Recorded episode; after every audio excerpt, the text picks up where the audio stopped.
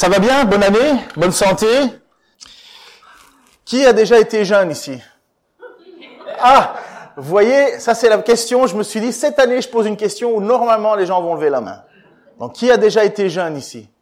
Voilà, voilà. Il y a ceux qui osent toujours pas. Euh, il y a peut-être ceux qui le sont encore ou ceux qui le sont pas encore. Mais bon, là, ils sont trop, trop petits. Mais là, on a tous été jeunes. Et moi, quand j'étais jeune, je faisais partie d'une bande. Et euh, vous savez, quand on fait partie d'une bande, on se sent toujours plus fort. Hein.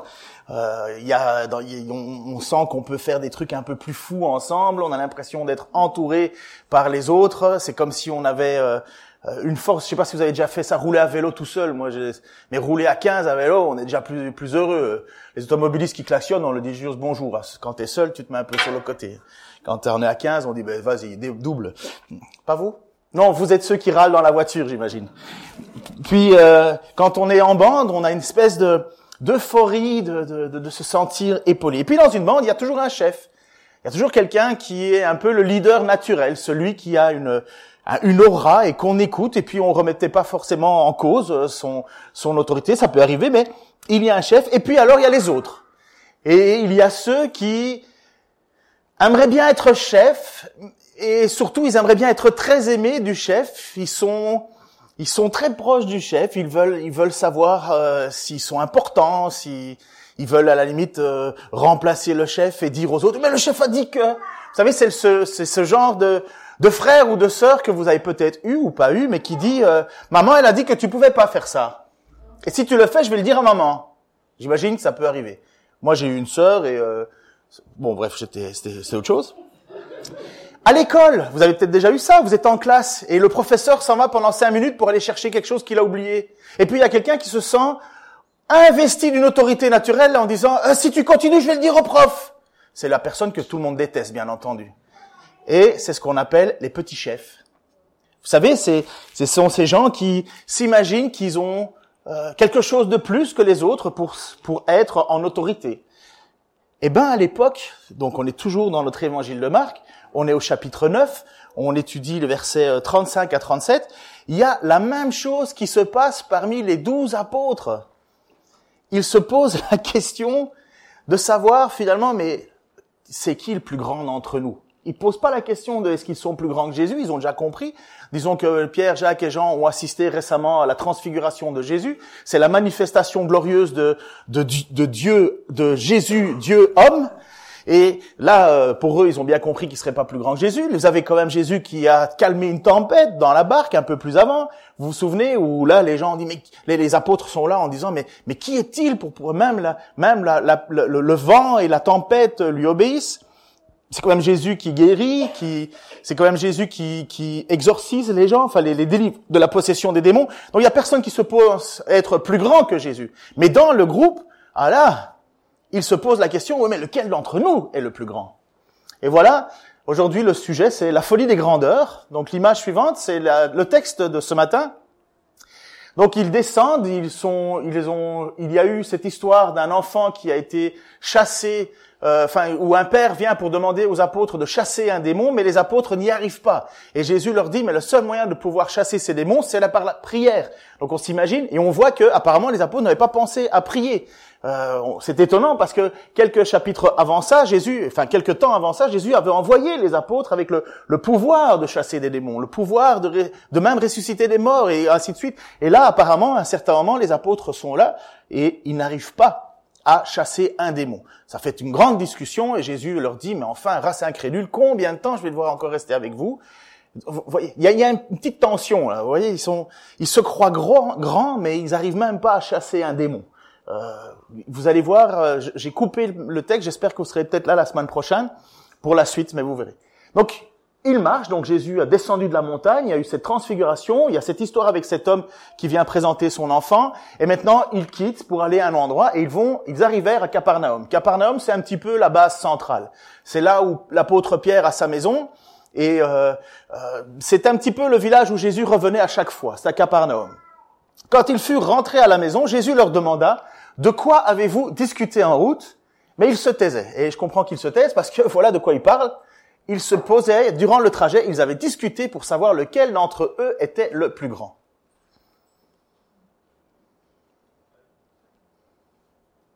Et vous, c'est qui? Est-ce que ça vous est déjà arrivé de vous dire, euh, finalement, moi, je, je suis le plus grand? Qui est le plus grand parmi nous? Oui, on va dire Jésus. Il n'y a personne qui conteste dans le groupe que Jésus est le plus grand. Mais nous Bon, on verra ça tout de suite. On va s'analyser. Pourquoi? Parce qu'en fait, en réalité, vous savez, on a toujours besoin de se comparer. On se compare constamment, constamment, savoir ce que l'on veut. La peur cruelle de se sentir rejeté, la peur d'entendre des gens parler sur nous, la peur de, de, de ne pas plaire, ou de, la peur de ne pas y arriver. Rares, très très rares, très très très rares sont ceux qui peuvent dire, moi je m'en fous de ce que pensent les gens sur les murs Facebook, vous en avez plein. Ma mère, elle est championne de dire, oui, moi, cette année, je m'en fous de ce que pensent les gens, je veux vivre pour moi, et ne pas ouais, ça dure deux minutes. Et puis, euh, ma mère, elle est susceptible, euh, ah, non, elle va entendre ça, elle va être susceptible aussi. Mais, bien sûr, on est tous hyper susceptibles. J'ai rarement, rarement vu des gens qui, qui sont indifférents de ce qu'on pense de eux. En général, ils sont à la limite de la folie. Je dis pas qu'il faut être fou, mais c'est très très rare euh, les gens qui peuvent dire moi c'est peu importe ce que les, gens pensent de moi. Même Jésus a posé la question aux apôtres. Vous vous souvenez qui dit-on que je suis? Et bref, nous avons ça en nous depuis la chute. Depuis la chute, nous avons honte de nous-mêmes. Vous savez ça? Que la, une des premières réactions qu'il y a eu après la chute, lorsqu'ils ont mangé le fruit, qu'est-ce qu'ils en sont rendus compte, Adam et Ève? Qu'ils étaient nus. Et ça leur a fait plaisir? Ah ben non, ils étaient honteux, ils se sont cachés. Ils ont été chercher une feuille euh, d'arbre pour euh, pour ce. On pense que c'est une figue figuier parce que c'est grand un figuier. Puis euh, Jésus, le premier acte de Dieu, ça a été de tuer un animal pour recouvrir la nudité des autres. Mais mais depuis la chute, une conséquence de la chute, c'est que nous avons honte de nous. Nous nous sentons, nous nous sentons pas beaux. Je vous avais déjà dit expliquer ça. Même même Miss Univers pense à, à des complexes.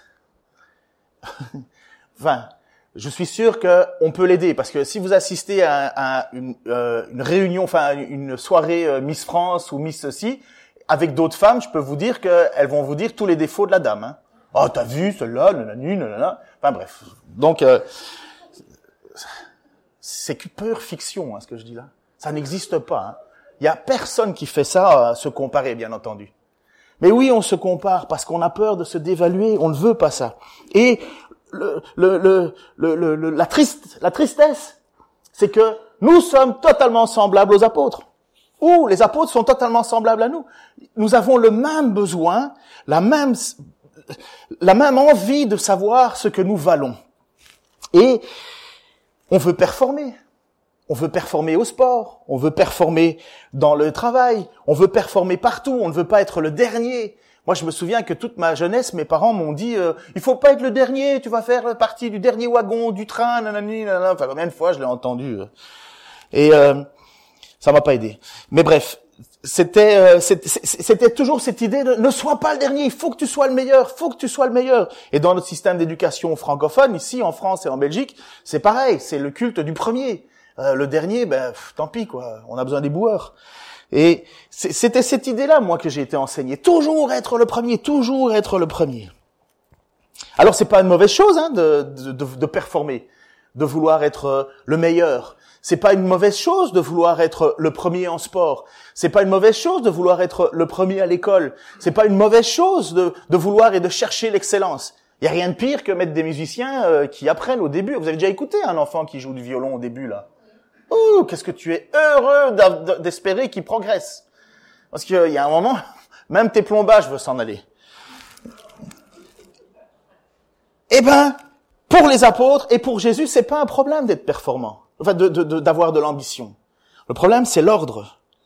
Et pour Jésus, c'est tellement important, et pour nous aussi, ce qu'il va dire, qu'il va rassembler, et moi j'aime cette image, il va rassembler les apôtres autour de lui, il va les faire s'asseoir, et il va leur parler. Et c'est sérieux ce qu'il est en train de leur dire.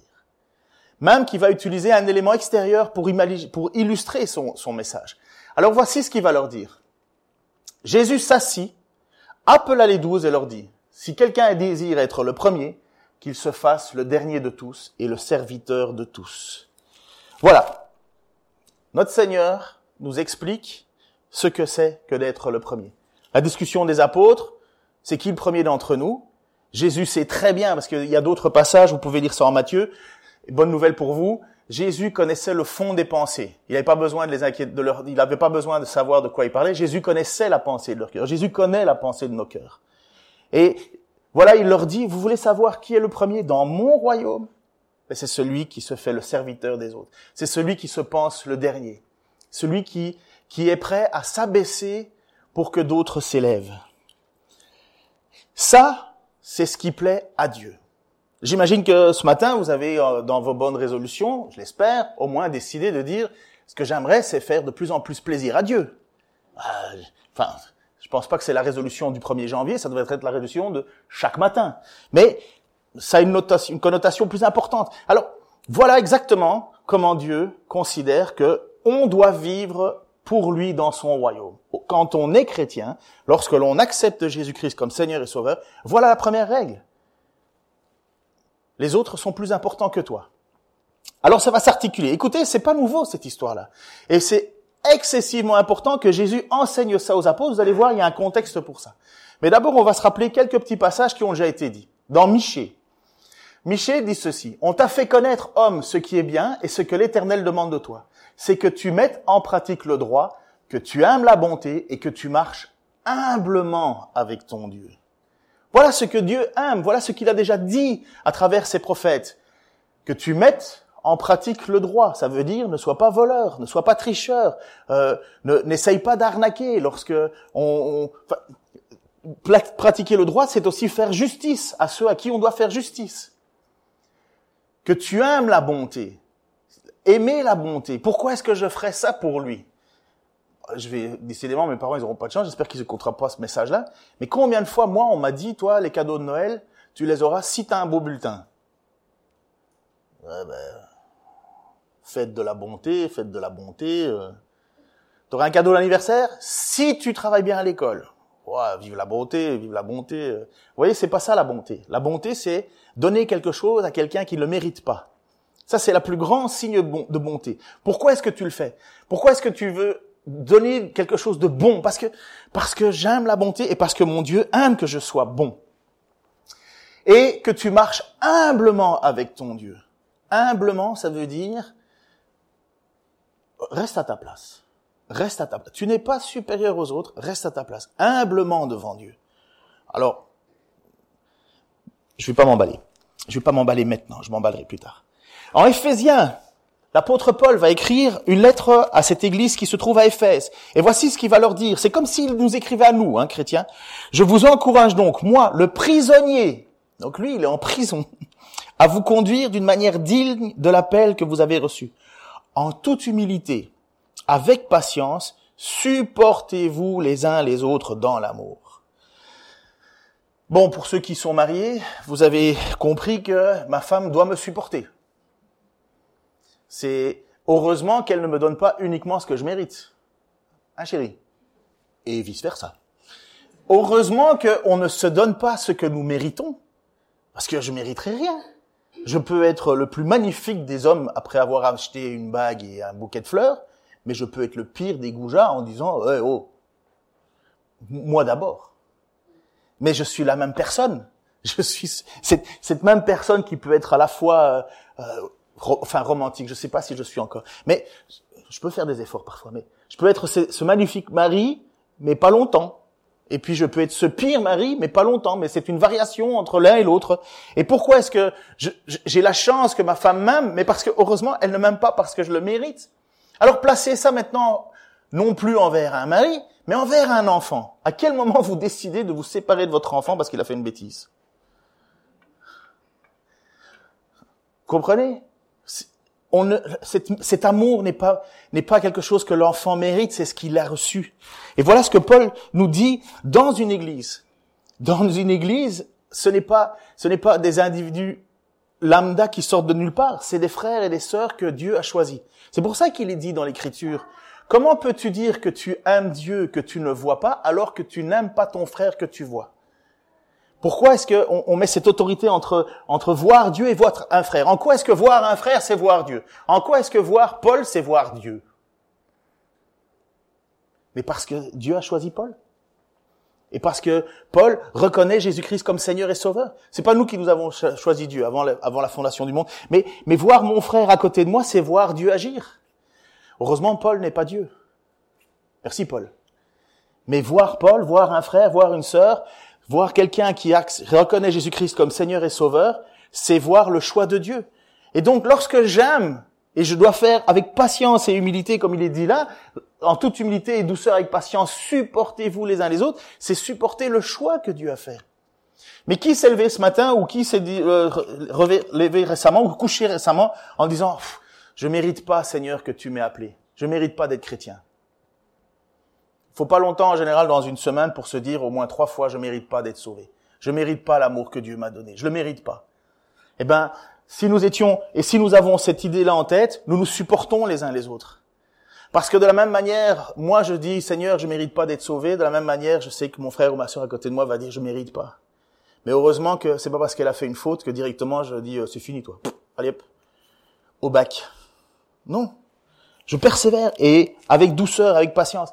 Et si ça nous est dit de le faire, c'est parce que c'est pas naturel. Vous avez pas un petit livre comme ça, vous tenez un compte, le compte des baffes? A mérité autant de baffes aujourd'hui. A mérité autant de baffes. Vous n'avez pas ça peut-être dans votre tête. Vous vous dites, tiens, celui-là, il mériterait bien une baffe. Et parfois, notre colère sort, ça explose. Et on, alors là, on pêche. Pas, c'est pas d'être en colère de pêcher, c'est, c'est le fait qu'on utilise ce moment-là pour régler mes comptes. Je vais régler tes comptes. Ben, voilà. Toute l'amertume ressort et ainsi de suite. Et c'est pour ça qu'on doit faire un effort de se supporter. C'est pas naturel. Paul va l'écrire aux Philippiens aussi. Donc vous voyez bien que s'il écrit ça, c'est que c'est un c'est un sujet qui est récurrent dans l'Église, récurrent. Et aujourd'hui 2020, j'ai failli dire 2020, 2020, c'est la même chose, c'est la même chose pour nous aussi. Rendez donc ma joie complète. Tendez à vivre en accord les uns avec les autres et pour cela ayez le même amour, une même pensée et tendez vers au même but.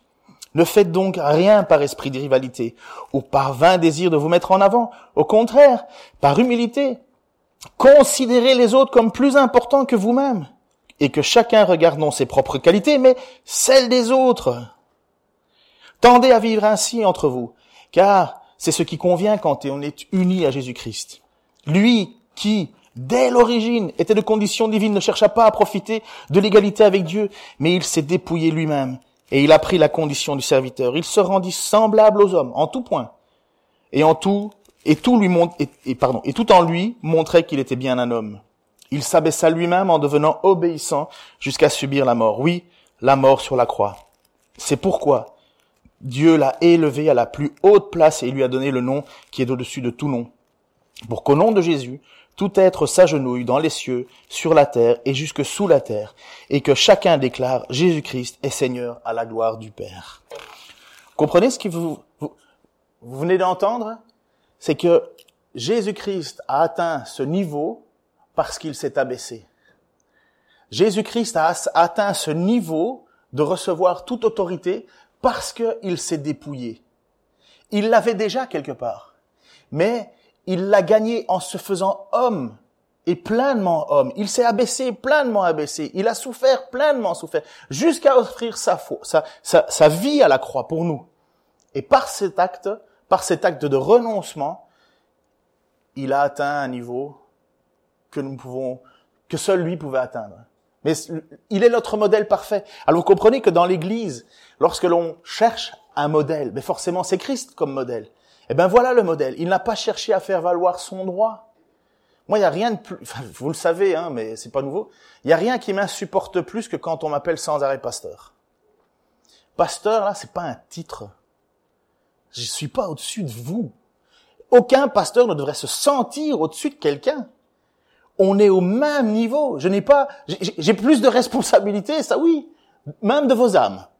Mais je n'ai pas plus de prestance. J'avais été dans d'autres pays, il y avait les toilettes pour les gens et la toilette du pasteur. Mais pourquoi? J'écoutais encore hier soir un, un, un, homme qui, pendant toute sa vie, a voyagé à travers le monde entier et il disait, il y a des endroits où j'ai été, où le pasteur avait des gardes du corps, une voiture privée, cinq voitures, les motos en avant pour ouvrir la... Mais où ils vont hein Des pasteurs qui ont leur jet privé parce que c'est plus facile de vivre en jet privé plutôt que de prendre un billet en classe économie pour se rendre d'un point à un autre. Mais où on va là? Jésus-Christ s'est abaissé. Jésus-Christ s'est abaissé et nous, nous dirions, des gens qui, pseudo-chrétiens, considèrent que, voilà, Christ est mort pour que eux s'élèvent. Ben non, c'est pas du tout ça, et vous le savez. Hein. Et c'est ce qui est le pire quand on doit parler de, de Dieu autour de nous. Et que vous avez des personnes qui disent, ouais, mais regarde, si c'est ça, être croyant. voyez, les apôtres ont dû apprendre que dans le royaume de Dieu, donc n'oubliez pas, Jésus s'assied avec eux et il leur explique que le plus grand, c'est celui qui fait le plus petit. Ils ont dû apprendre l'importance de se mettre au niveau plus bas. Ils ont dû apprendre qu'il n'existe pas de privilège particulier devant Dieu. Si même Jésus lui-même a dû s'abaisser, il n'y a pas de privilège particulier. Jésus a été jusqu'à laver les pieds des apôtres. Alors, moi honnêtement, hein, je, me dis, mais Oh, jamais. Je dois lutter avec l'idée de dire non, non, je vais, je vais laver les pieds de l'autre, surtout de ceux que j'aime pas. J'aurais facile de laver les pieds de mes enfants ou de ma femme, mais celui avec qui j'ai un différent. Mais je pense que Jésus a lavé les pieds de pas mal de monde et de ses apôtres avec qui il leur a dit, race incrédule, combien de temps je vais vous rester avec vous Il a dit à l'apôtre Pierre, euh, Satan, éloigne de toi de moi, et ainsi de suite. Il a été exaspéré, et pourtant par amour, il s'abaisse, et il fait quelque chose qui est impensable. Il s'abaisse il s'abaisse. Il aurait le droit de, de tout. Écoutez ce que ce proverbe va dire un certain moment, qui est toujours dans cet esprit de la loi. Si tu en as les moyens, proverbe 3, 27, 35, si tu en as les moyens, ne refuse pas de faire du bien à celui qui est dans le besoin. Ne dis pas à ton prochain, va-t'en et reviens plus tard, demain je te donnerai, alors que tu peux le faire tout de suite. Ne manigance rien de mal contre ton prochain, alors qu'il vit sans défiance devant toi. Ne cherche pas querelle avec quelqu'un sans raison, alors qu'il ne t'a fait aucun mal. N'envie pas les violents et n'adopte aucun de leurs procédés, car l'Éternel a en horreur les gens mauvais, mais il réserve son intimité aux hommes droits. La malédiction de l'Éternel pèse sur la maison du méchant, mais il bénit la demeure des justes. Il se moque des moqueurs, mais il accorde sa faveur aux humbles. L'honneur sera la part des sages, mais les insensés porteront la honte. Il se moque des moqueurs, cette traduction aurait pu dire il résiste aux orgueilleux, mais il fait grâce aux humbles. Il n'y a rien dans l'histoire de la vie de Jésus sur terre qui a été le plus crispant pour Jésus que l'orgueil et l'hypocrisie des religieux. Il a fait grâce constamment à celui qui se rabaissait à celui qui se reconnaissait comme étant non méritant. Mais dès qu'il avait en face de lui des orgueilleux, prétentieux, religieux, ça bardait pour eux. Et vous savez, c'est exactement avec ça que Jésus doit faire comprendre aux apôtres leur place maintenant dans le royaume de Dieu. Quelle est ta place en tant que responsable? Les apôtres vont, vont, Jésus reste trois ans avec eux trois ans, trois ans et demi, on n'est pas toujours sûr. Mais après ça, c'est eux à qui le royaume et la prédication du royaume va être confiée. C'est eux qui vont être en avant. C'est eux qui vont être les responsables. Et ils ont besoin d'apprendre quel est le royaume que Dieu veut instaurer, comment ça va fonctionner. Et donc par la suite pour nous, puisque tout ça, ça a été dit pour nous. Et pour qu'ils comprennent bien ces apôtres, pour qu'ils comprennent bien ce qui est en train de se passer. Donc Jésus les a fait asseoir, et à un certain moment, il va faire quelque chose qui, à l'époque, semble totalement différent d'aujourd'hui il va prendre un petit enfant et il va le mettre au milieu de eux. Tu peux mettre l'image, s'il te plaît? Puis il prit un petit enfant par la main, le plaça au milieu d'eux et, après l'avoir serré dans ses bras, il leur dit, si quelqu'un accueille en mon nom un enfant comme celui-ci, il m'accueille moi-même. Et celui qui m'accueille, ce n'est pas moi seulement qui m'accueille, mais aussi celui qui m'a envoyé. Alors malheureusement, ce verset, il a été pris un petit peu à tort. Enfin, c'est pas que c'est faux, comme s'il fallait mettre les enfants sur un piédestal et que tous les enfants sont magnifiques et ainsi de suite. Je dis pas que c'est faux, mais c'est pas l'objet. C'est pas l'objet. L'objet, c'est qu'à l'époque, un enfant, ça n'a rien accompli, rien prouvé, ni honneur, ni puissance, ce sont des êtres faibles et dépendants. Et à l'époque, les rabbins considéraient même, estimaient que c'était de perdre son temps que d'exposer la Torah aux enfants de moins de 12 ans. Et si Jésus prend un enfant comme exemple, c'est parce qu'il symbolise ce qui est rien. À part que c'est mignon, et grâce à Disney, aujourd'hui, c'est les enfants qui font la morale aux parents. Mais à l'époque, c'était pas du tout comme ça. À l'époque, les enfants, c'était sur le côté. Aujourd'hui, c'est la seule valeur qui reste plus ou moins dans ce monde, alors on, on, on suridéalise l'enfant. Mais Jésus prend ce qui est faible, ce qui n'a pas de, de prestance, ce qui ne peut rien faire, ce qui, ce qui est dépendant constamment. Et il le met au milieu d'eux. Et il dit, si vous n'accueillez pas un petit enfant comme moi, de cette manière-là, ben, ça sert à rien. Pourquoi?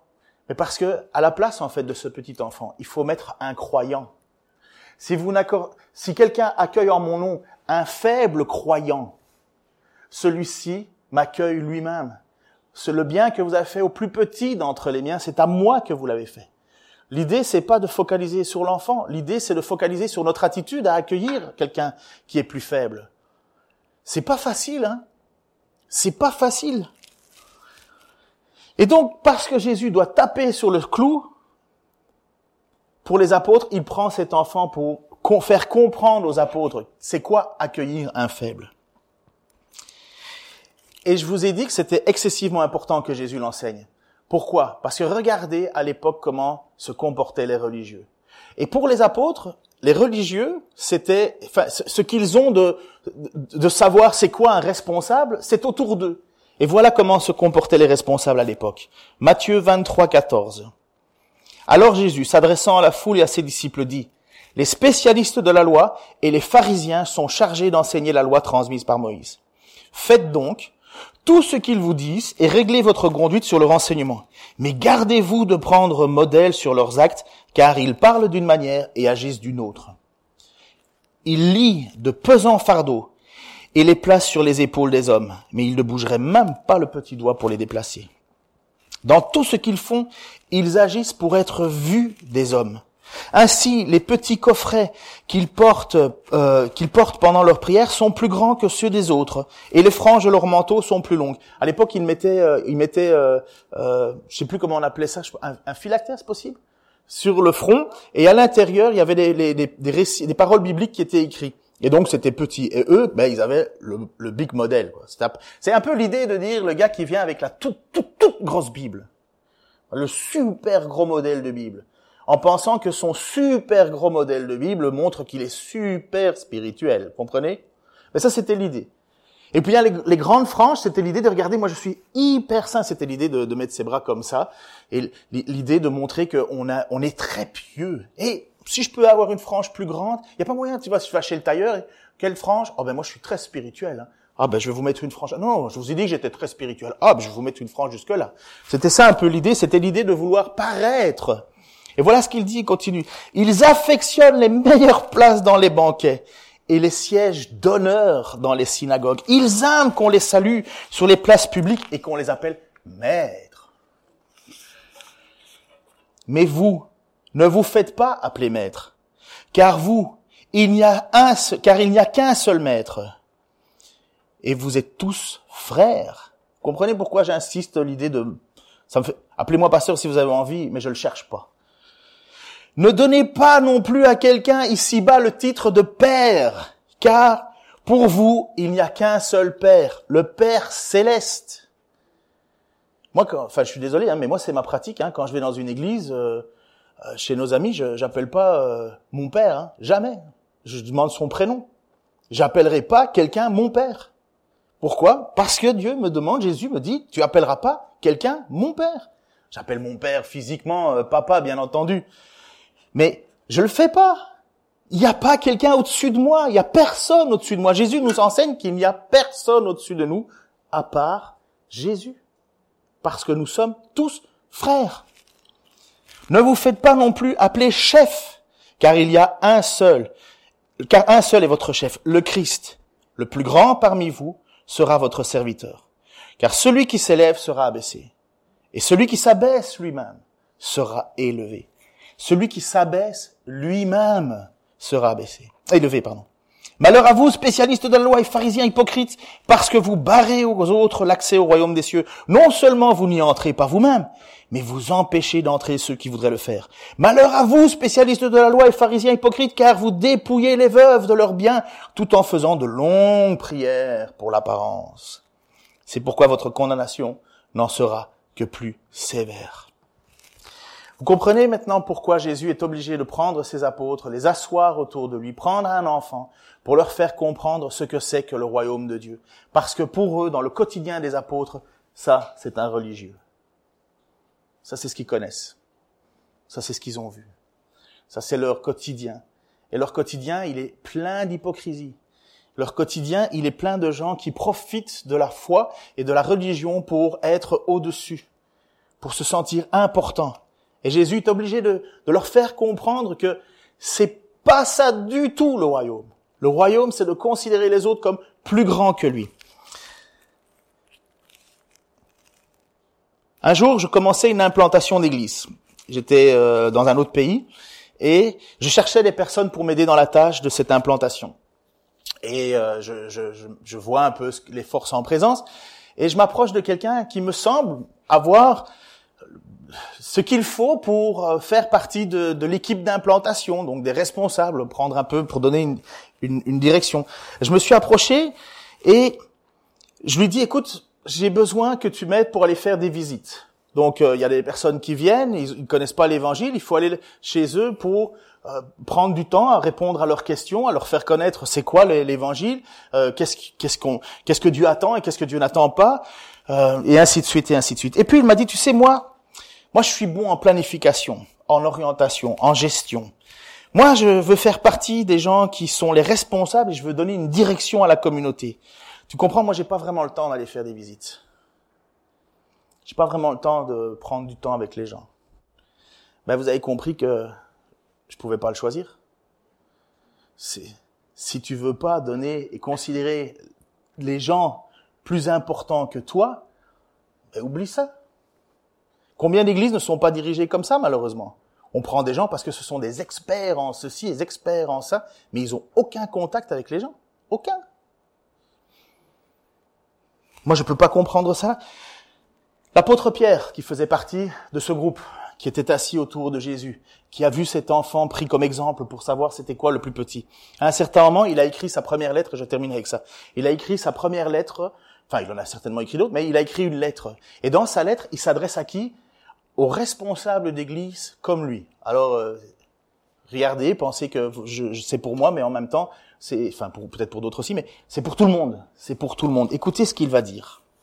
Et comme quoi cet enseignement est rentré dans sa tête, dans son cœur, et a façonné la direction qu'on devrait donner à l'Église. 1 Pierre 5, 1 à 5. Je ferai à présent quelques recommandations à ceux qui parmi vous sont responsables de l'Église. Je leur parle en tant que responsable comme eux et témoin des souffrances de Christ, moi qui ai aussi part à la gloire qui va être révélée. Comme des bergers, prenez soin du troupeau de Dieu qui vous a été confié, veillez sur lui, non comme si vous y étiez forcé, mais de plein gré, ainsi que Dieu le désire. Faites-le, non comme si vous y étiez contraint, mais par dévouement. N'exercez pas un pouvoir autoritaire sur ceux qui vous ont été confiés à vos soins, mais soyez le modèle du troupeau. Alors quand le chef des bergers paraîtra, vous recevrez la couronne de gloire, qui ne perdra jamais sa beauté. Vous de même, jeunes gens, soumettez-vous aux responsables de l'Église. Et vous tous, dans vos relations mutuelles, revêtez-vous d'humilité, car l'Écriture déclare, Dieu s'oppose aux orgueilleux, mais il accorde sa grâce aux humbles. Tenez-vous donc humblement sous la main puissante de Dieu pour qu'il vous élève au moment qu'il a fixé. Déchargez-vous de lui, sur lui, de tous vos soucis, car il prend soin de vous. C'est pas magnifique de voir que l'apôtre Pierre a bien compris finalement le message, a bien compris l'enseignement, a bien compris ce que c'était qu'une église, que maintenant il peut l'enseigner à d'autres qui sont lui, eux aussi, des responsables d'église. Pierre était certainement responsable de l'église de Jérusalem. Et maintenant il enseigne à d'autres, il dit à d'autres, vous n'êtes pas là pour être des chefs. Vous n'êtes pas là pour être des chefs. Vous êtes là pour montrer l'exemple. Vous ne faites pas ça pour de l'argent, vous le faites par dévouement. Vous faites pas ça pour une, pour être supérieur, vous le faites parce que c'est de plein gré. Et je peux vous dire ça, c'est difficile. Parce qu'il y a des moments où le dévouement, fou, on lutte. Hein. Mais nous, nous, chacun d'entre nous, dans quoi est-ce qu'on s'implique? Combien de fois j'ai pas entendu cette phrase Ouais, je fais ça, mais j'ai même pas un merci, même pas une reconnaissance, même pas. Mais pourquoi tu le fais? Pour qui tu le fais? Dans quel but tu le fais? Quel est l'objectif de faire tout ça? Pour de la reconnaissance?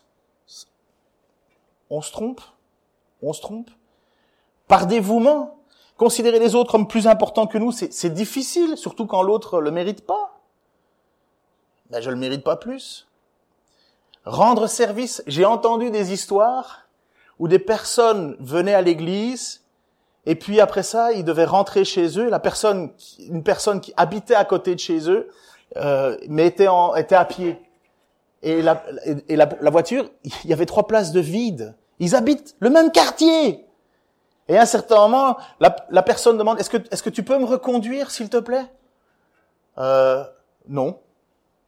Pourquoi? Ben Parce que je pars maintenant. Et la personne dit, écoute, attends-moi juste cinq minutes. Cinq minutes et puis je... Ah non, non, j'attends pas, je m'en vais. mais ne viens plus. Hein. Ne viens plus, parce que honnêtement, ça, c'est pas l'Église. Avoir un cœur comme ça, c'est pas l'Église. Honnêtement, qui a envie de vivre dans une Église d'égoïstes qui se sent bien dans une église égoïste Vous aimez ça? Non, vous aimez pas ça. Mais qui sont les égoïstes? Ben c'est nous, à chaque moment. À chaque instant, on l'est un petit peu. On doit lutter pour ne pas l'être. On doit lutter pour pour pour se donner aux autres.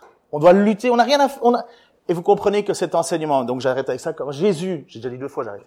Quand Jésus parle et prend ses apôtres autour de lui, au milieu de lui, s'assit avec eux, c'est que c'est excessivement important. Et j'espère que ça sera notre résolution pour nous, chacun d'entre nous. Euh, et moi en premier, hein, euh, ce passage que l'apôtre Pierre euh, vient d'écrire, euh, ça me parle. Hein.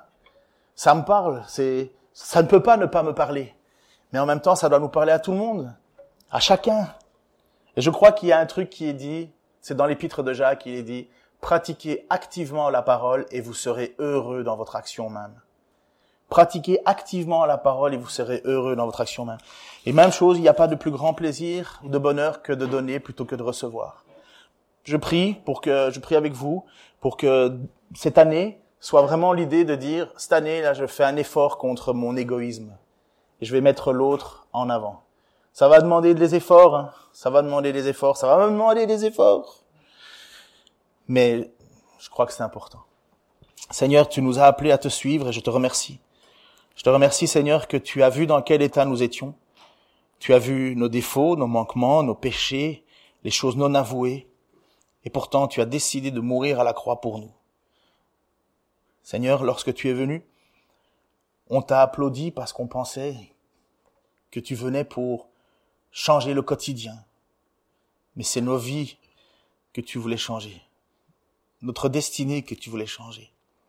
Seigneur, n'étant plus sous ta colère, et maintenant sous ta grâce, je te prie, Seigneur, que cette grâce, eh bien, nous puissions la faire vivre et la transpirer pour nos frères, pour nos sœurs, pour ceux qui viennent, qui te cherchent, pour ceux qui, qui espèrent autre chose que ce que ce monde offre et qui n'est pas ce que toi tu offres. Te remercions, Seigneur, que tu œuvres parmi nous et je te remercie, Seigneur, que tu entends notre prière. Et ma prière, Seigneur, c'est que nous puissions mourir un peu plus à nous-mêmes encore cette année. Et que toi, Seigneur, tu t'élèves encore plus dans nos vies. Seigneur, on pourrait être une église avec de la bonne musique, des bons ci, des bons cela, et avoir le cœur dur et sec. Et ça n'aurait aucun sens pour toi. Tout cela, ça purerait à ton nez, Seigneur.